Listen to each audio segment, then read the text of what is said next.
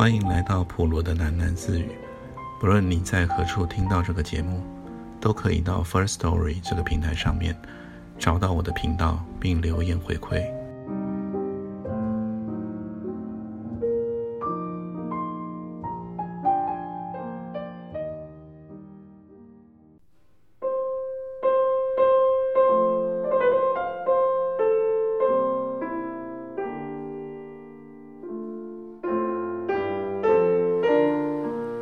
今天又是新的文章，篇名是《岁除》。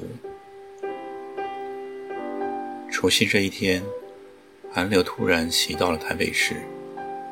才近黄昏，天色已经沉暗了下来，各家的灯火都提早的亮了起来，好像在把这一刻残剩的岁月加紧催走，预备去迎接。另一个新年似的，长春路底的信义东村里，那些军眷宿舍的矮房屋，一家家的烟囱都冒起了炊烟，锅铲声、油爆声，夹着一阵阵断续的人语喧嚣，一直洋溢到街上来。除夕夜已经渐渐进入高潮，吃团圆饭的时分了。信义东村五号刘营长家里的灯火，这晚烧得分外光明。原来刘家厅堂里的窗台上，正点着一双尺把高、有小儿臂粗的红蜡烛，火焰子冒得熊熊的，把那间简陋的客厅照亮了许多。赖大哥啊，你老远跑来我们这里过个年，偏偏还要花大钱。又是酒又是鸡，还有那堆大蜡烛，亏你怎么扛来的？刘营长太太端着一只烧得炭火子暴跳的铜火锅，进到了厅堂来，一面对坐在圆桌上首的一位男客，笑着说道：“刘太太是一个四十上下的中年妇人，穿了一身黑缎子旗子团花的新旗袍。”胸前系着一块蓝布裙，头上梳了一个油光的发髻，脸上没有施脂粉，可是却描了一双细挑的眉毛。他的一口四川话，一个个字滚出来，好像不粘牙齿似的。不瞒你弟妹说，那位姓赖的男客拍了一下大腿，说道。这对蜡烛啊，确实费了我一番手脚呢。台南车站今天简直挤得抢命了，幸亏我个子高，把那对蜡烛举在头上，才没给人们给碰砸了。一年难得上来看你们一次，这个年三十夜啊，规定是要和你们守个岁的。回头熬通宵，点起蜡烛来，也添几分喜气呢。说着，他便呵呵地笑了起来。他那一头寸把长的短发，已经花到了顶盖，可是却像刚刷一般，根根倒竖。泥黑的面皮上，密密麻麻的尽是苍斑。笑起来的时候，一点的皱纹，水波似的，一圈压着一圈。他的骨架特大，坐着也比旁人高出一个头来。一双巨掌，手指节节流流的，十只树根子似的。他身上穿了一套磨得见了线路的藏青碧记中山装，里面一件草绿毛线衣，袖口露了出来，已经脱了线，口子岔开了。他说话的时候，嗓门异常粗大，带着浓浊的穿腔。大哥啊！你的话正了合了我们运华的意思呢，他连牌搭子啊都和你找好喽。刘营长接口道：“刘营长还穿着一身军服，瘦长个子，一双消腮，古铜色的面皮绷得紧紧的，被烈日海风磨得发了亮。他的鬓角子也起了花，说话的时候。”和那个信赖的客人一模一样，也是一口的四川乡音。我知道赖大哥啊好这两张，才特地把这一对留了下来。刘营长太太把那只火锅搁在了饭桌的中央，指着坐在桌上的两个青年男女说道：“丽珠表妹和于心也是难得呢。丽珠下午还在陆总医院值班呢，于心也是今天才从凤山赶来的哎。大概啊，两个人早就约好了夜晚出去谈心喽，给我硬压了下来。等下子啊。”陪赖大哥一起逛花园，逛花园呐！我赖明生啊，最在行了。赖明生叫道：“不到天亮啊，今夜谁也不准下桌子呢。”丽珠姑娘啊，你要和这位于老弟谈情说爱，你们在牌桌子上只管谈，就当我们不在面前好了。李柱红着脸笑了起来。于心也稍显局促地陪笑着。丽珠是个娇小的女孩子，鲜红的圆脸上，一双金光滴溜的黑眼睛，看上去才不过十六级。可是他已经在陆总当了两年护士了。于心坐在他身旁，腰杆子挺得直直的。他穿了一套刚浆洗过。熨得棱角碧挺的浅泥色美式军礼服，领上别了一副擦得晶亮的官校学生领章，系着一条黑领带，十分年轻的脸上修剃得整整齐齐的，显得容光焕发。刚理过的头发一根根的吹得服服帖帖的压在头上。我也要守夜哦。刘营长十岁大的儿子刘英也在桌上擦嘴道：“你吃完饭了，就乖乖的给我滚到床上去，还守夜呢。”刘太太对刘英喝道：“赖伯伯答应十二点钟带我到街上去放报账的。”刘英望着赖明生，焦急的抗辩道。好小子！赖明生伸出了他那个巨掌，在柳英剃得晶亮的头皮上拍了一巴掌，笑道：“你赖伯伯啊，最会放爆仗了。等下次放给你看，电光炮抓在手里爆呢。”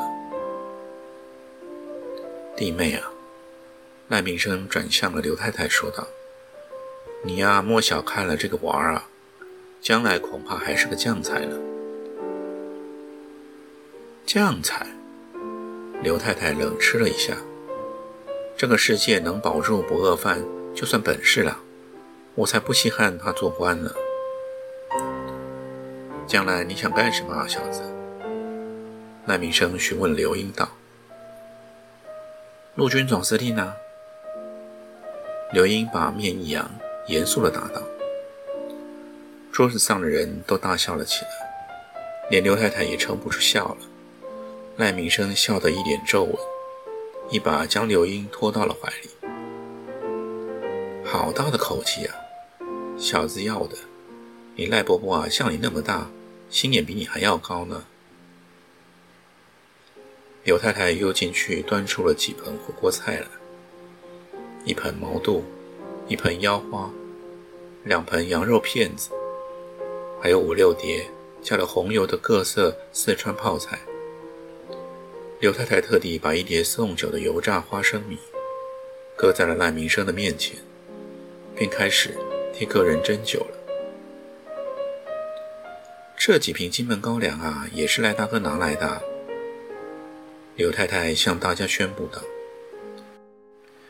大哥啊，带两瓶来意思一下就算了，竟买了一打，我们这里哪有这么些酒桶子？啊？我啊，也没有特别去买。”赖明生指着茶几上那几瓶金门高粱说道：“是我从前呢一个老部下，在金门当排副，回到台南带去送给我的。亏他还记得我这个老长官呢，我倒把他给忘了。大哥，你也是我的老长官啊，我先敬你一杯。刘营长站了起来，端着一杯满满的高粱酒，走到了赖明生的跟前，双手举起酒杯，向赖明生敬酒。老地台啊！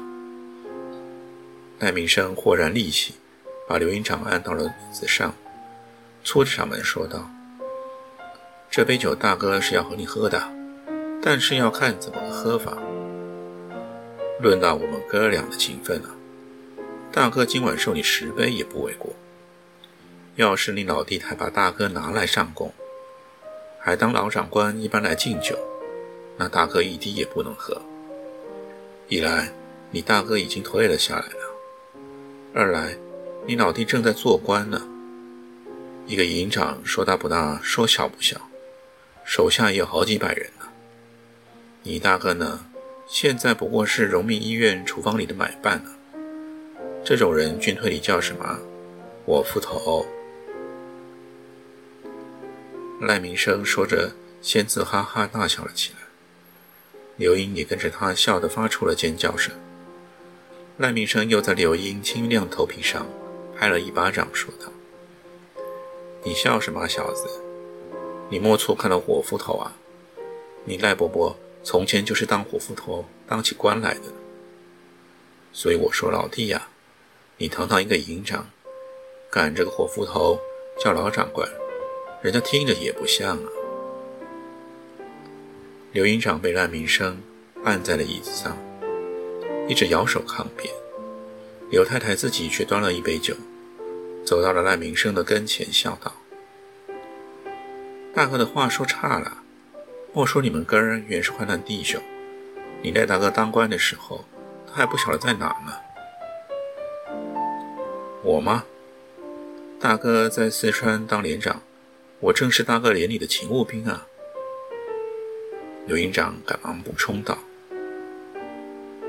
所以说呀，大哥还不肯认识老长官吗？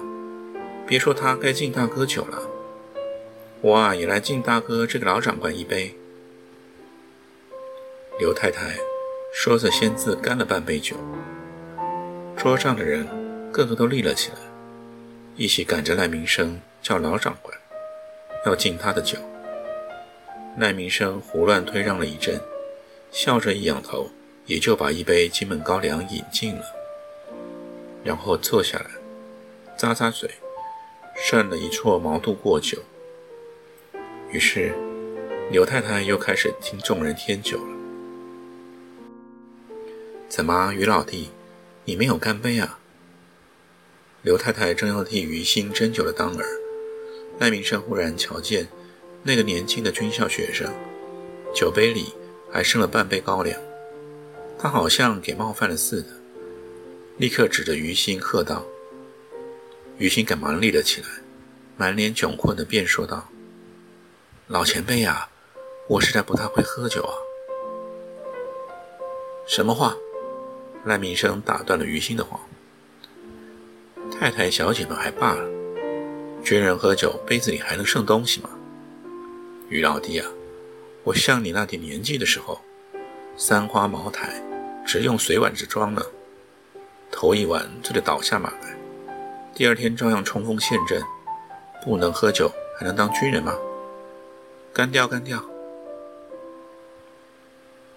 于心只得端起杯子，将剩酒给喝尽了。年轻的脸上一下子便红到了眼干。赖明生连忙又把刘太太手里的酒瓶一把夺了过去，直往于心的杯子里筛酒。于心讪笑着，却不敢拿枪。丽珠坐在旁边，望着赖明生，陪笑道。赖大哥啊，他真的不会喝了。前些日子喝了点清酒，便发了一身风疹子呢。丽珠姑娘啊，你莫心疼，几杯高粱一个小伙子哪里就惯坏了？老实说，今晚看见你们两个年轻人郎才女貌，心里实在爱不过呢。定要和你们喝个双杯。赖明生替自己。也斟上了两杯高粱，擎在了手中，走到了于心和丽珠的眼前。慌的丽珠也赶忙立起身来。于老弟啊，我赖明生倚老卖老，和你说句老实话，军人天职当然是尽忠报国，可是婚姻大事也不可耽误呢。你看看你们刘营长这一对，是不是叫人眼红啊？罢了呀，赖大哥。刘太太隔着桌子笑着叫道：“你逗逗那两个娃儿算了，还要拿我们两个老东西开胃啊？”你的福气也不小了，于老弟。你们丽珠姑娘这种人才，你打灯笼在台北怕也找不出第二个呢。所以说啊，你要向你们刘营长看齐，日后好好的疼太太。若是你欺负了丽珠姑娘，我头一个要和你算账。